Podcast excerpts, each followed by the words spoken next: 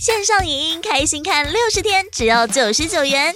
年度优惠最后倒数，现在订阅，新年连假就窝在家幸福追剧。孤独的美食家新年特别篇，五郎再次陪着大家迎接新年。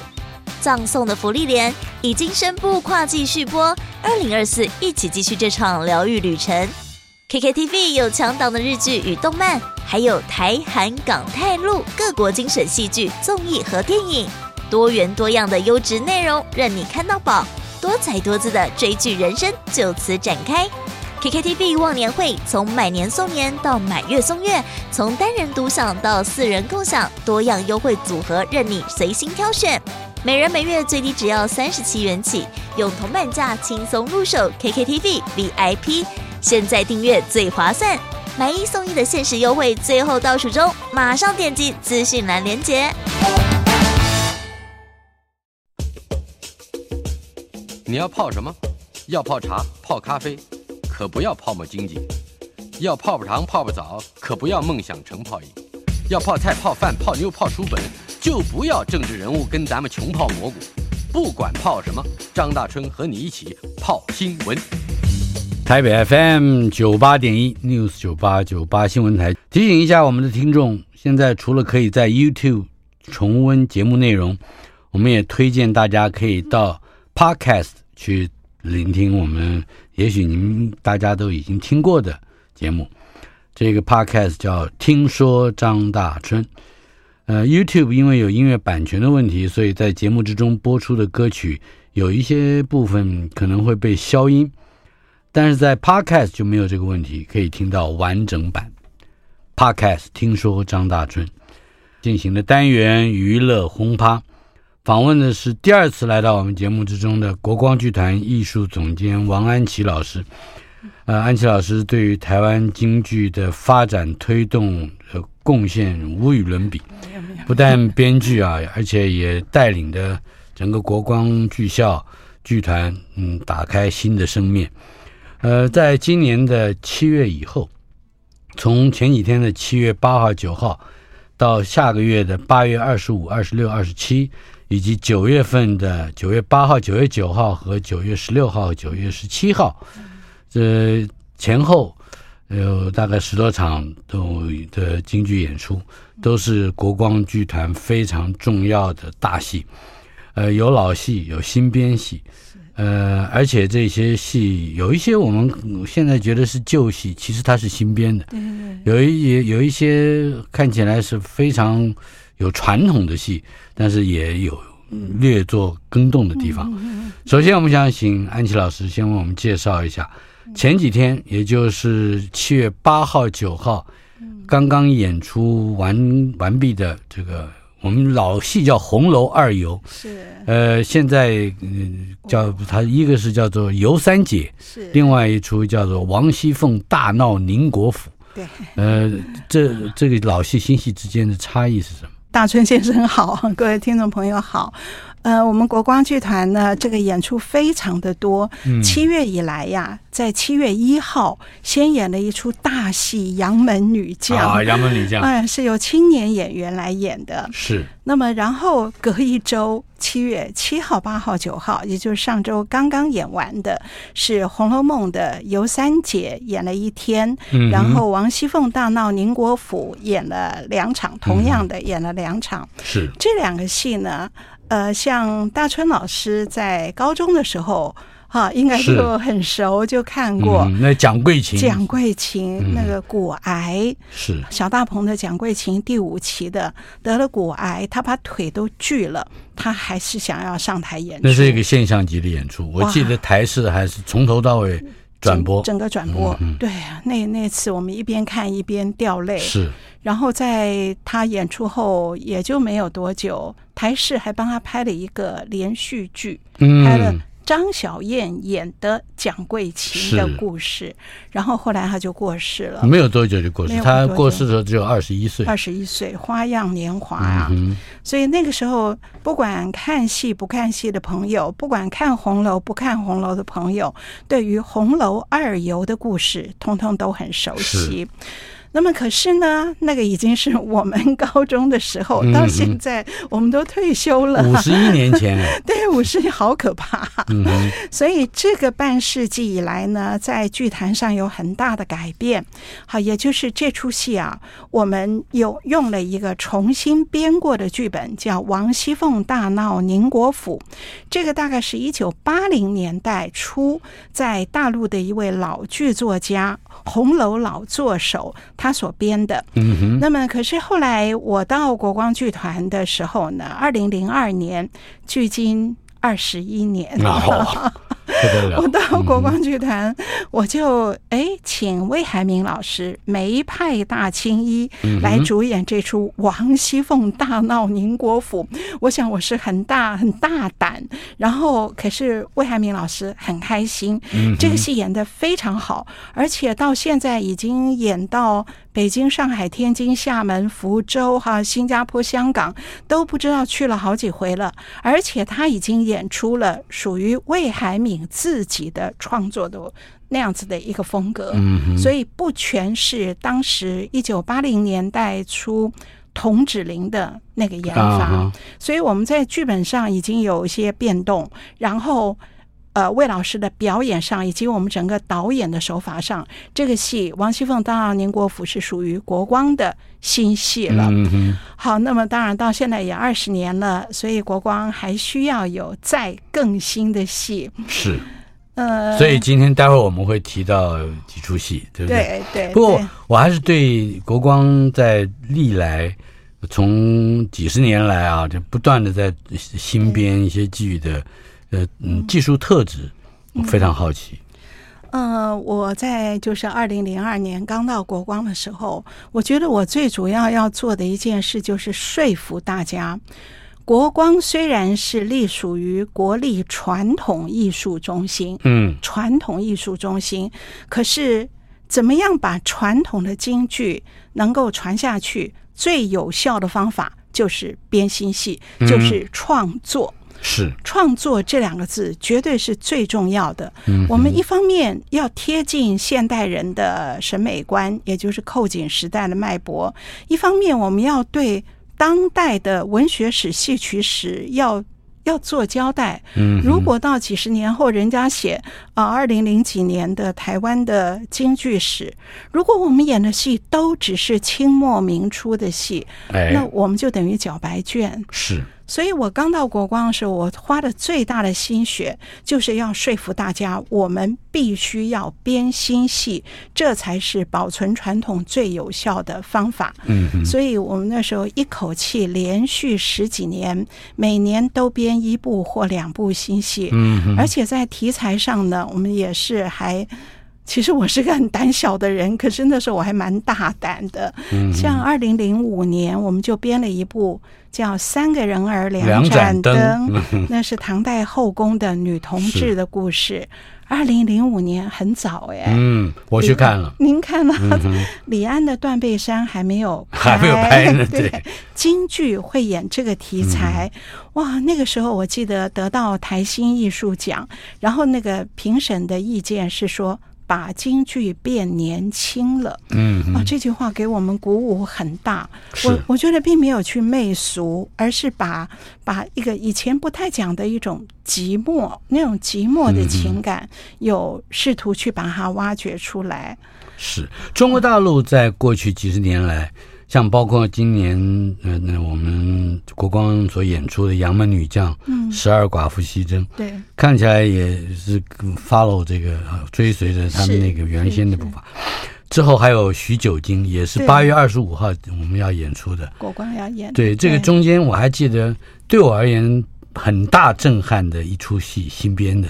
曹操与杨修，曹操与杨修，那个太好了，是对，那个我看了鸡皮疙瘩掉满地。那一九八九年，对。对，呃，这些都是就传统故事，但是重新编成剧，而且看起来未来也许他们也可能成为经典。成为经典，嗯哼，对，所以我是想说，我们要创作，可是我们也要演。传统老戏，而我觉得传统老戏里分好几个层次，有清末民国初年的这些，嗯，好，然后那有就是梅兰芳那些《洛神》啊，《贵妃醉酒》啊，《宇宙风》啊，陈砚秋的《锁麟囊》这些哈，那么还有就是中国大陆，也就是两岸分裂后，中国大陆嗯。新编的很多好戏，像您刚刚提的。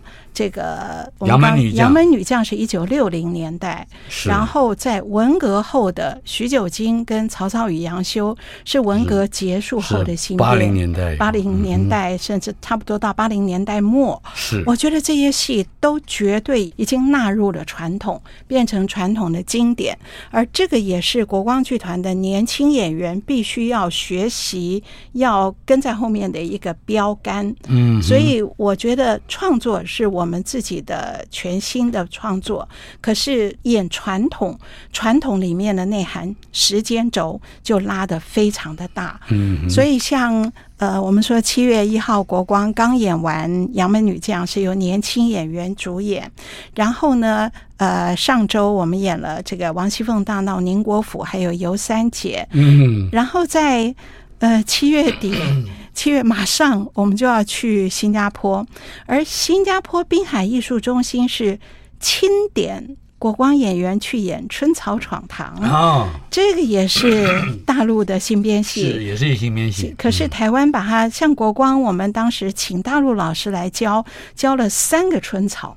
所以他们都已经变成有点像国光的定目剧了，这三个人随时在演，结果被新加坡看到，所以那时候我接到新加坡的邀请的时候，觉得好意外哦。不是我们递案子，而是他要我们去演《春草闯堂》，然后还要我们演《八仙过海》啊，然后什么吕布是马哇！因为我们年轻演员里面开始有非常好的武生，年轻的好的武生，好的武旦，体能好，体格好，而且功夫好，功夫好，功夫好。那这个是其实断层了好久，嗯，所以现在有这么新的一代，我们都很高兴。是，然后从新。新加坡回来以后，八月底在台北，我们就会演许久经啊，这个就是刚刚提到的。许久经不光是一出这个热闹的官场的讽刺戏、讽刺戏，它还有一种对于在官场之上周旋玲珑，呃，各种七巧八面的这种。诙谐啊，诙谐，然后又进而到人生体会。他把传统的行当，比如说，呃，丑，但是他又不是丑，呃，人家说他是生，他也不是生，生丑之间的那个行当，呃，扩大了。是当时是湖北的株式会，他本来是丑丑行小丑，嗯，小丑通常。不太需要唱很多，是。可是因为他主演《许久经升官记》，它里面的内涵太多了，你如果全用念白，就没有办法。传递那一份对人生的感慨，对官场的感慨，所以他加了很多的唱，那就深刻的东西也可以表现就可以了。所以表演的那个能量就很强。所以这个戏传到台湾来以后，最初在二十多年前是由复兴剧校的叶富润老生 老生来演的。那么，可是其他的后来叶富润不演了以后，到过世以后就。变成小丑没办法演，嗯，然后老生也不太会去刻意学这个。然后国光这几年有一个年轻的丑角陈元洪，他是小丑。嗯可是嗓子非常好，哇！他那个嗓子，像魏海敏老师就最喜欢他那个嗓子了。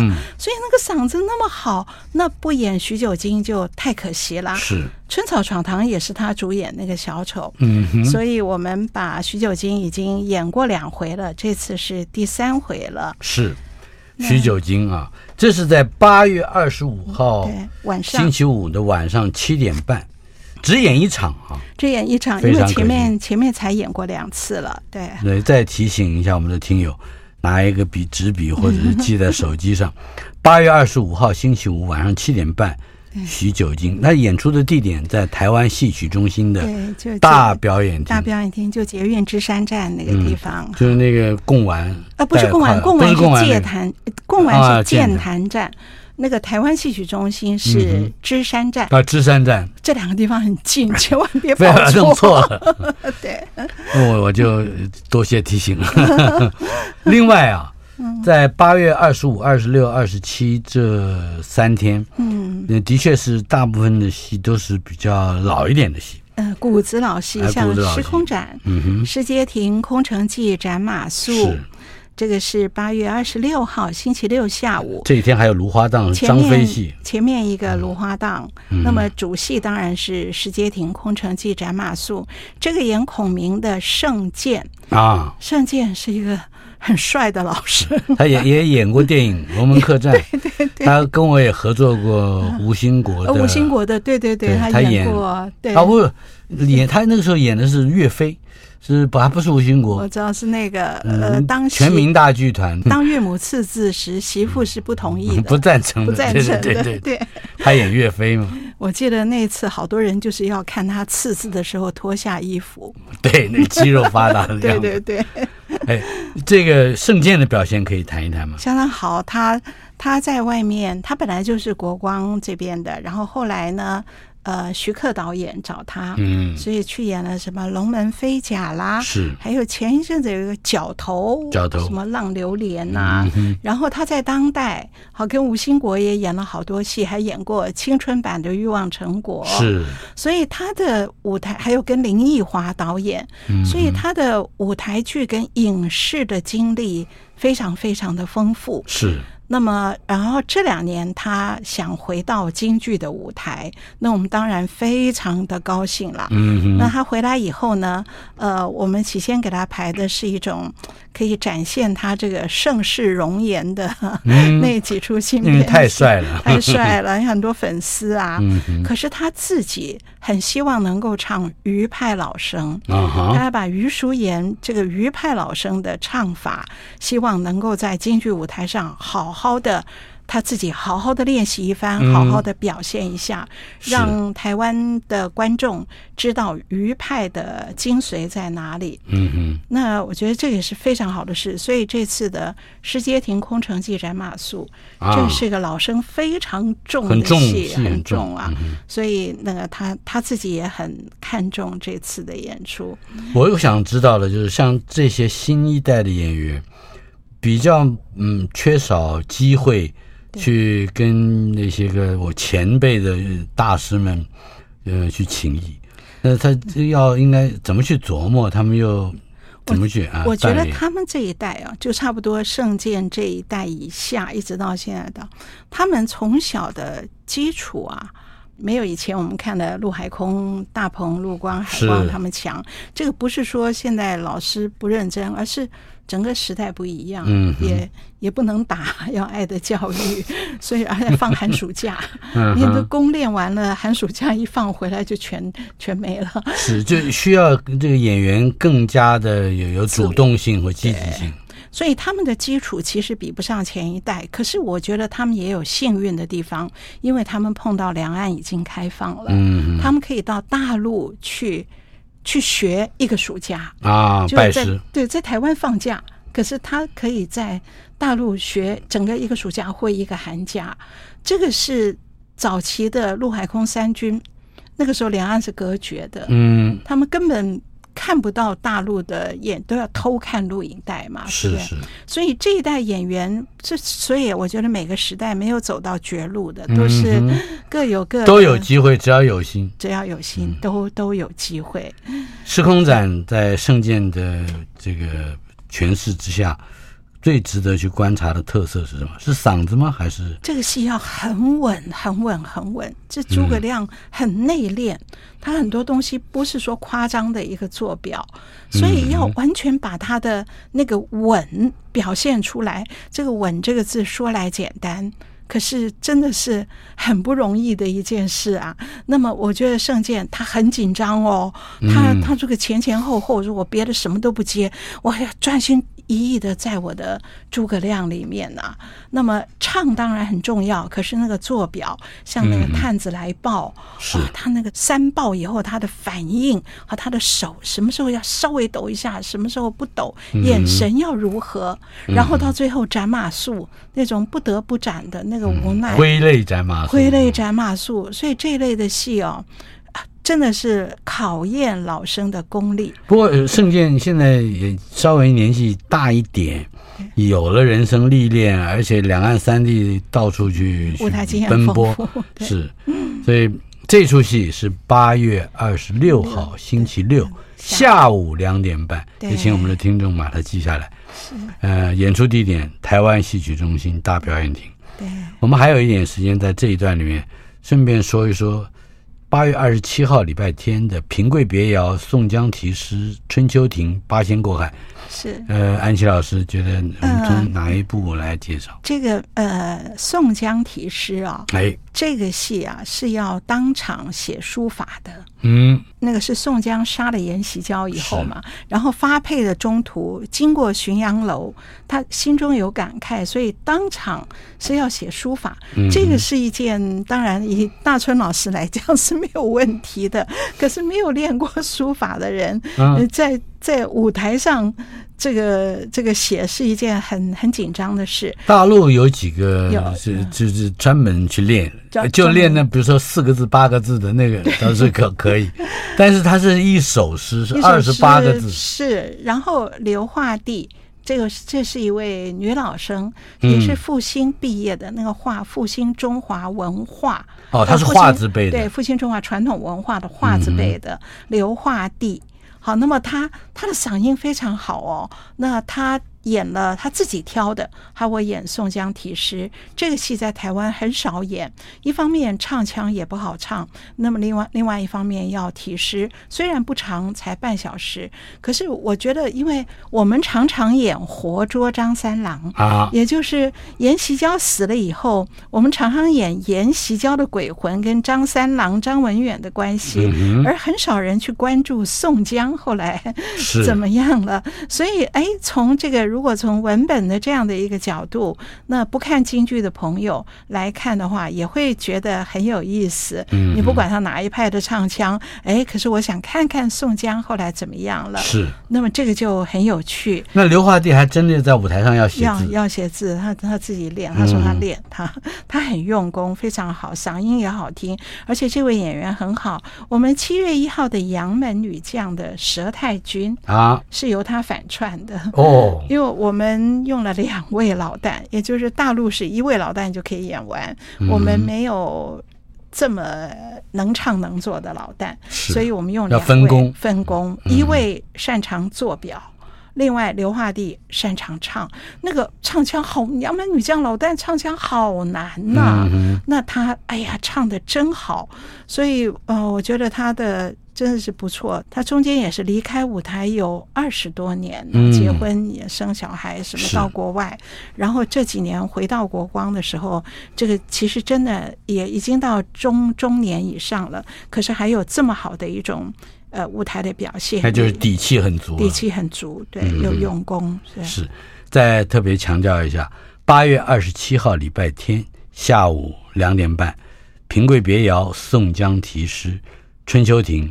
八仙过海四出戏，春秋亭是程派的王耀星啊，他那个王耀星，唐文华的太太，唐唐太太的。嗯，然后八仙过海有打出手，我们的一个武旦非常热闹的，非常棒。那出手招式比以前多多了。张嘉玲是吧？张嘉玲对。稍后片刻，马上回来。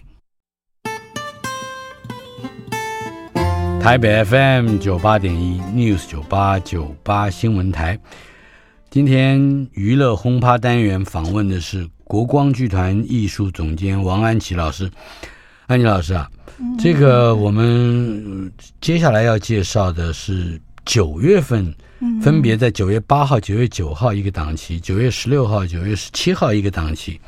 两个档期的地点，九月八号、九号是在剑潭站，就新开幕的那个有个球在那边的，就两个筷子一，呃，皮蛋豆腐那个，对。对，哦，那个是对，那是台北表演艺术中心，对，不是台湾戏曲中心了，对，台湾表演叫蓝盒子厅，但它里面也分三个厅，我们是在那个实验剧场，它不是黑盒子，它是蓝的盒子，啊好。所以是哇，我们这个非要要要要记得清楚哈。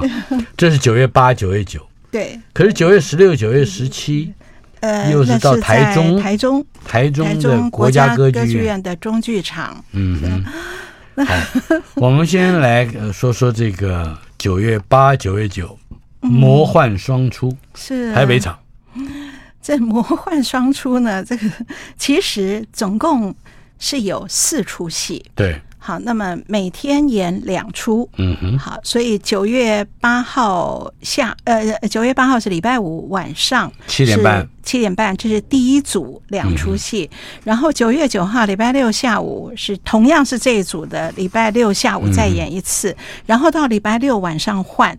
然后到礼拜天下午，哇，这很复杂。对，可是反正就都看就是了。对，我们今天特别强调，九月八号星期五晚上七点半，对，到九月九号星期六下午两点半，对，这是四七批官，也就是大批官的故事。对。跟傀儡换戏，傀儡换戏是那个那张画，一一张这南宋李松的《骷髅换戏图》是改编或者说是重编新编的。对，新编的。根据这个这个事情说起来，我花点时间呢，就是为什么我们会有这样的一出戏叫傀儡换戏？幻是魔幻的幻哈，那是因为呃。这个我以前在台大戏剧所还没有退休的时候，我班上有一个学生叫洪晶，一个女生，非常精彩。她就看到了这一幅南宋李松的《骷髅换戏图》，是。哇，他觉得他整个的被震撼住。嗯嗯，各位听众如果有兴趣的话，你可以 Google 一下，就看《骷髅换戏图》，就可以看到这幅画。古画，古画，这个。这个画非常具有现代性的，非常具有现代性哎，真的是，他是一个好像一个操偶师在在在街头卖艺，嗯，可是是是拿白像悬丝傀儡，可是是一个骷髅，嗯，在操弄。骷髅，嗯，好可怕啊！就是看起来是个鬼，骷髅一样的鬼，鬼在操操弄一个骷髅。骷髅，可这个情景听起来很可怕。可是这个骷髅上下牙张开的，他笑着。嗯嗯。好，这是中间的一幅景，鬼在操弄鬼，骷髅操弄骷髅，用悬丝傀儡。嗯嗯。好，那。可是右边呢，有一个小孩，小婴孩爬过去，好像想跟这个骷髅玩儿。嗯，然后他的妈妈在后面，两只手张开，像要阻止他，像要阻止，好像又又没有很惊恐。对，就是好像是哦，小孩要过去玩，我跟过去了，还是要去阻止？这个看不出来。那么，然后在这个卖艺的这个骷髅的后面，又有一个女的。摊开了胸部在，在奶孩子，奶孩子哦，所以我我非常后现代啊，不只是现代啊。啊，真的是，嗯，所以有人说这一幅画写出了好像人生的旅途上的三个点，由生到死又到生，嗯，哇，所以。我刚刚说的是我在台大戏剧所那个学生洪金，他看到这幅画的时候好震惊哦。然后他那时候在修我的课，戏曲编剧课，他就编了一个剧本叫《傀儡换戏》，啊，这个图是骷髅换戏，他就把这个戏叫做傀儡，好像是操偶师在操弄傀儡。他编了一个当然是实验性的戏，好，是一个小剧场的戏。那么，但是他是用金昆来表现，金金金昆。表现了对，就是皮黄，呃，皮黄加昆曲哦，所以是，可是是设设定在实验剧场演。嗯，那么当时我们在二零一五还是一六年就演了一次在小剧场，不过那次稍微有点匆忙，然后一些表演的设计上面我觉得还不太到位，而且就演了那么一次，看的人小剧场看的人也少，所以今年我就想，这也是国光自己的，而且是台湾的年轻人是。自己从零开始新编的，所以我想我们好好的把它做一次，所以不只是如此。而且它还特殊的，我想我们可以强调一下，它汲取的是中国古代的另外的艺术的内容。对，因为他从南宋李松的画，去品味出一个可能没有受时间限制的一个艺术感悟。是，那么所以这个剧本呢，后来我们又当然从也在。找洪金跟跟现在国光的年轻的编剧，好，我自己也参与一点，还有导演，我们一起再重新的体会它，又加入了一种新的，因为这样子的一个故事，你要把它编得很合逻辑是不可不可能的，所以我们要有一种新的一种。一个呃诠释的方法，所以他演的是一个操偶师。好，他他在好像在外面学艺学了很久，然后回到家要探视呃抚养他长大的那个老人家，结果那个老人家呢痴痴呆呆的，就说：“哎呀，你我的那个孙女儿病了，她每天只知道赖床，她都不起来。”那那结果这操偶师跑去一看啊，其实已经死了。所以一个老爷爷伴着尸首两年。就是很恐怖的，那个爷爷整个的精神状态就是在关注这个已经死在床上的孙女，这孙女已经变成白骨。那这个操我师本来非常惊吓，后来他就想办法用他的手艺。他说：“我的师傅教我，如果艺术品能够灌注我的真情，假的都能变成真的。我能不能够用我的这个手艺，把他的枯骨、他的白骨？”接起来，让这个女孩子能够动，让她能够活过来，安慰这个老爷爷。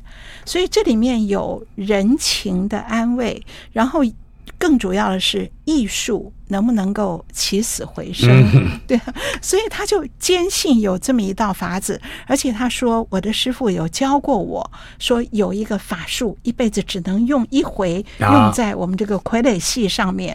我就来做一次傀儡换戏，结果真的把这个女孩弄活了。可是这个女孩本来是骷髅。”她觉得我我死了以后过得好快乐，没有人间的种种的烦恼，为什么要把我搞活？我不想，就庄子那《至乐篇》那个思想，我不想活，不想活。可是她却发觉这个人，这个超偶是对她这么好，是用真情来灌注到她身上，所以她也接受了这个情。然后他也接受了，他好像复活了。然后他复活以后，他就跟着这操偶师一起出去卖艺，演傀儡戏。嗯。然后有一次，他们演着演着演了孙悟空三打白骨精。啊。那么本来这个呃，这个女孩是演白骨精，那个操偶师演唐僧。嗯。本来我们都知道《西游记》的故事是白骨精是要吃唐僧肉来来维持维持自己的长生。那个唐僧是不要的，是躲的。嗯、可是演着演着，他们就把自己的情感灌注到其中，所以这个唐僧就是这个超偶师，简直想要跟白骨精结婚了，是吧？嗯、然后那个他的那个徒弟演孙悟空的，看这怎么回事啊？就一团大乱，嗯、然后用这样的一个好像大乱又好像狂欢的结果，然后把这个幻象打破了。嗯、所以不。然后，可是我觉得最主要的是里面是有人情，有爷爷的人情，还有你把我复活的这个情，以及还有那个就是庄子对于这个骷髅想不想活的这种情。所以这个这个戏，我们想把它用这个方式来做成一个小剧场。那么，可是我就想到这里面是傀儡，而这个戏很短，我们前面可以把大批官那个故事。放进来，为什么呢？因为京剧的大批官呢，他有很厉害的一个表演，是在那个庄周假死的那个灵堂上，摆了一个纸扎人。嗯哼，那个纸扎人是两百五十块买回来的，所以他的名字叫二百五。然后我们加了一个女的纸扎人，三百三十块买回来了，她叫三百三。所以灵堂上有一个二百五，有一个三百三。原来的表演有非常精彩的是，庄周把他们点化。嗯，点化以后，他们人演员也要做出那个纸人复活的身段，那种傀儡的演法，就跟后面的傀儡换戏是一致的，连着。在一起了。然后呢，我们要表达的是，他被复活以后，可是我的灵魂你没有办法控管。你本来把我们复活了，是让我们来监控看庄周妻子的反应，可是结果我们都同情他，所以一灵自由。我的灵魂，我有了灵魂，我就自由了，非你所能管。然后这个就是说，把这个两部戏放在一起，似年非年，似托非托，而且互相还有一种映照和诠释，对，有一点点互文的关系。哎，我们想的很好，不知道做出来好不好？现在在积极排练中。所以，试期批官大批官啊，跟着傀儡换戏，呃，看看起来应该会有一种精神上的联系，是有有有，就是不急不离这种关系。嗯、一分钟告诉我们演员。呃，世妻批官是有年轻的演员林庭瑜演这个妻子，然后庄周是周慈爱，嗯、然后傀儡换戏的操偶师是温宇航。哦，温宇航、啊，他到哪儿去学的？没有，哎，他他他说他学过那个那个傀傀儡，他以前演在大陆演过一个一出戏，他是很棒的小生，很棒很棒的昆曲小生，嗯、非常会演戏，金昆什么都会。然后那个女孩是林嘉玲，年轻的演员，嗯，所以这个。都是国光的年轻的这一代有佼佼者，对对。台北 FM 九八点一 News 九八九八新闻台，娱乐轰趴单元访问的是国光剧团艺术总监王安琪老师。安琪老师为我们介绍的这一次，在可以说夏天到秋天，呃，国光所做的演出。特别要介绍的是魔幻双出，台北场跟台中场。我再把这个资讯报告一下：九月八号、九月九号，九月八号礼拜五晚上七点半，九月九号下午两点半。嗯，这是要演这一套试妻披官和傀儡换戏。另外，九月九号的晚上七点半到九月十号下午两点半。这是阴阳双照，另外两出，这就是我们现在要介绍的，一出也是老戏《法子都》，另外一出是活捉《活捉》，《活捉》顾名思义，《活捉三郎》。是是是。嗯 对，大春老师刚刚说，以前就非常喜欢看法子《法子都》，好看，对，好看。嗯、可是这个戏在台湾中间停了有几十年，没有人演了，嗯、因为戏好难哦。然后后来看京剧的人少了以后，他们看到“法子都”三个字也不了解这是什么意思，嗯、所以你们那是《左传》上的故事。对，可是他们看不懂剧名的“法子都”是什么。嗯、那我就跟他们讲，子都是人名嘛，公孙子都哈。嗯、然后什么叫法子？子都主词在哪里？谁去讨伐公孙子都？嗯、其实主词就是他自己，自己就子都自己讨伐伐自己。好，嗯、那么也有人说，这个当年欲望成果演的时候，也有人说，其实有个东方的马克白，就是伐子都，嗯、是也是一样，就是嫉妒。好，这个子都是个大将军，他想要当元帅，可是只当了副帅。好，那么郑元帅是颍考叔，嗯，就他心中就一直嫉妒，一直愤愤不平，是，所以到战场上打了胜仗，赢了，那个颍考叔主帅站在城墙上，好得胜了，结果这个副帅偷偷的放冷箭，嗯，放暗箭，放暗箭把他射死，嗯，射死以后，那他就没有人看到，然后他就说，哦，主帅战死了以后。我当然就接续这个位置啦，嗯、所以他就接过了帅印，完成了他的这个装置哈，嗯、哼 他要当主帅。可是，在凯旋回城的路上。他仿佛看到那个主帅颍考叔的人头，在那个路上，嗯、他一直觉得看到那个人头在转啊转的，所以他自己良心不安。那那一场戏就叫惊马，就是受惊了，从马上摔下来，惊马。所以这边就哎，那个武功太好看了。子都是将军，所以他扎大靠，就是四个靠旗，四个靠旗，头上还两根铃子。嗯、这个是京剧的扎靠，就是穿铠甲的意思。是，可是你想想看，穿着厚底靴，扎着大靠，那那一身装备就非常重，而且他是要从马上摔下来，嗯、所以当然没有真马，是拿着马鞭子，一个虚拟的。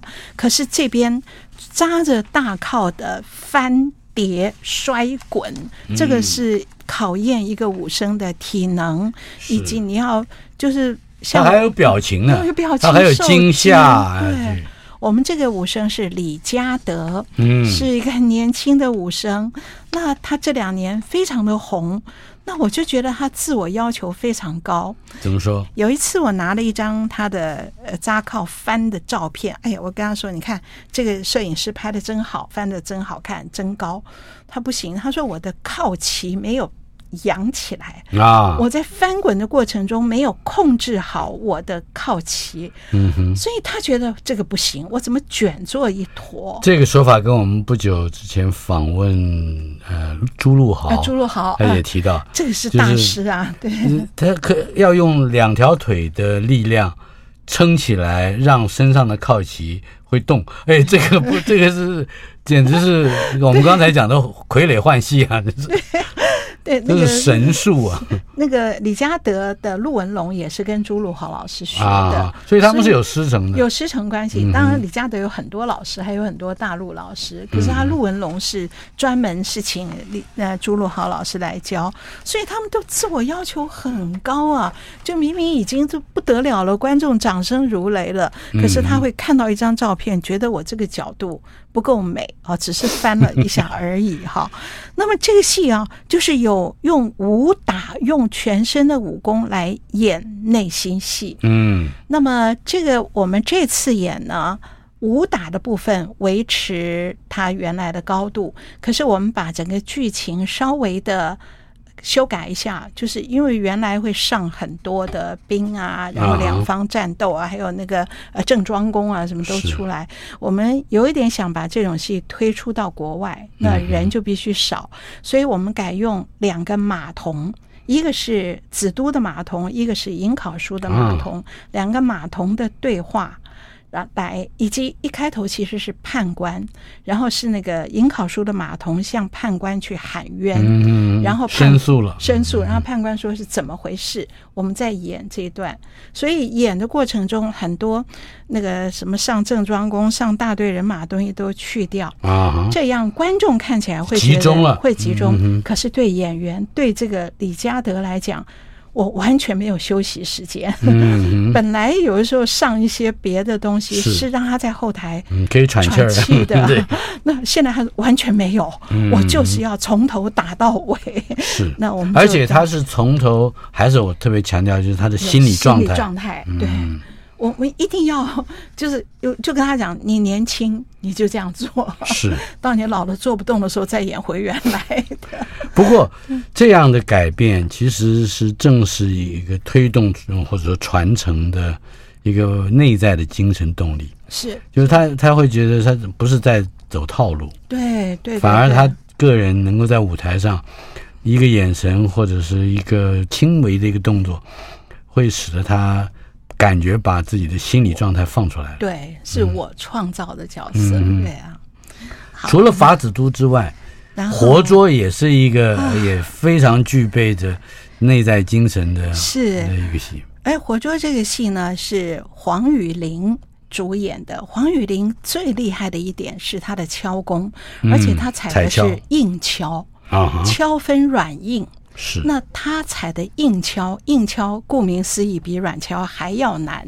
嗯，软敲已经很难了，硬敲的那个材质更锐利，而且接触所谓踩敲就是等于像裹小脚，嗯，所以等于是只有把脚趾穿在鞋子里面，整个踮起来走。那么软敲的话，还可以有一点点。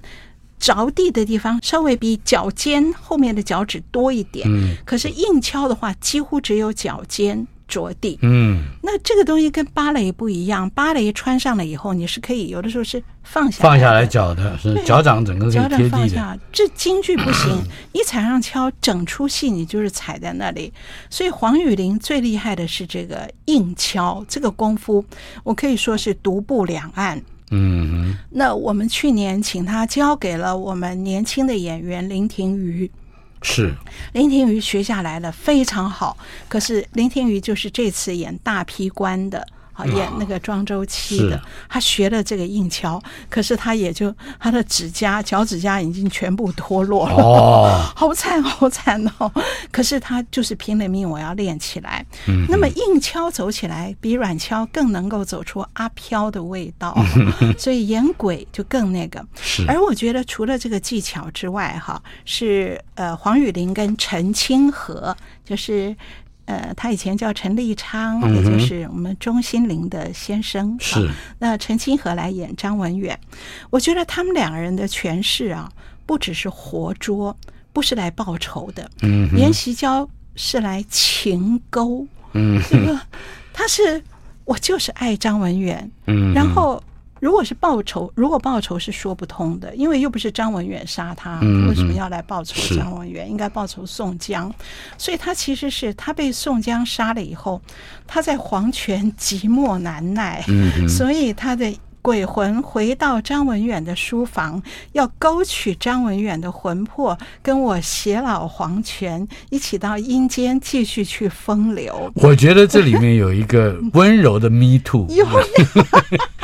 有。对，有这个温柔的。嗯、然后结果呢？他来到书馆，他本来是就是心里恨宋江，可是我又要我要你跟我去。然后到了书馆门口，叫了一声三郎，结果张文远竟然听不出他声音，嗯、他才死哎，嗯、他才死，他已经听不出他声音，而且就在猜哦，你是不是呃那那个酒家的什么人？你还是那个尼姑庵的什么人、嗯、啊？所以他就开始气了，可是他不服气，还要看。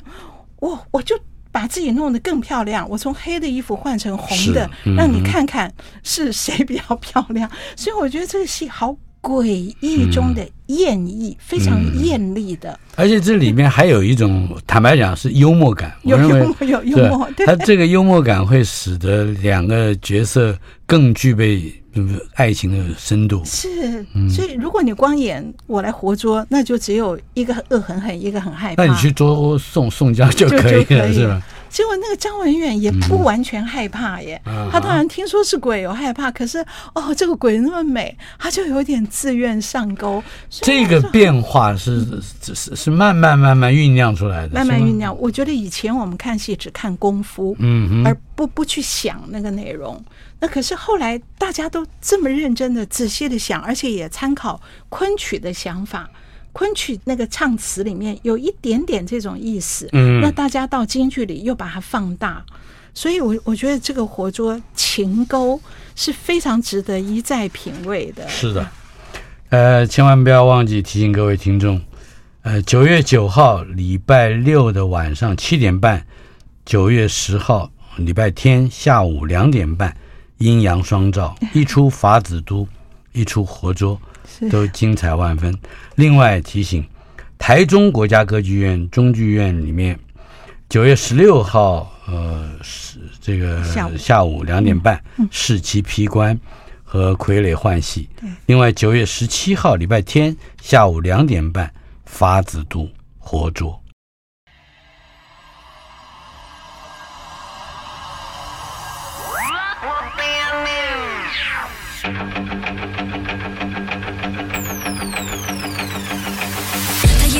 想做爱情航班赶归来，上半身像诗人，下半身像流浪汉。你爱他神秘，爱他危险，yeah, 爱他颓废，爱他的遥远。他是你的野兽，baby，看似更狂野。他画鼻子上浪画得更灿烂鲜艳。他爱你随和，爱你方便，yeah, 敢怒不敢言。你自我催眠，他是艺术家。你给他撒盘，却遍地背叛。不是梵谷，也不是莫内，他的模特儿却都从来不缺少。啊面对你自装的怪的怪的，背对你却乱来坏的坏的。never stop，他只想搜集更多芭比娃娃。Wake up，你是大艺术家，你真心创作的爱无价。Wake up，别再做慈善家，你其实没有那么爱他。爱是缪斯女神的吻，谁都应该被宠爱完善。Go get go get 那种美能让维纳斯诞生。你无需忍受他的人，他早已成灾啊！要学会放下，不敢戒掉，母性泛滥。他要你让让就让让说的爱你只是让让。他的爱始终没有体现，复制谎言，并肩不再出现。你该说再见就说再见，yeah, 千万别留恋。你自我催眠，他是艺术家，你给他三盘，却遍地背叛。他不是梵谷，也不是莫内，他的模特儿却都从来不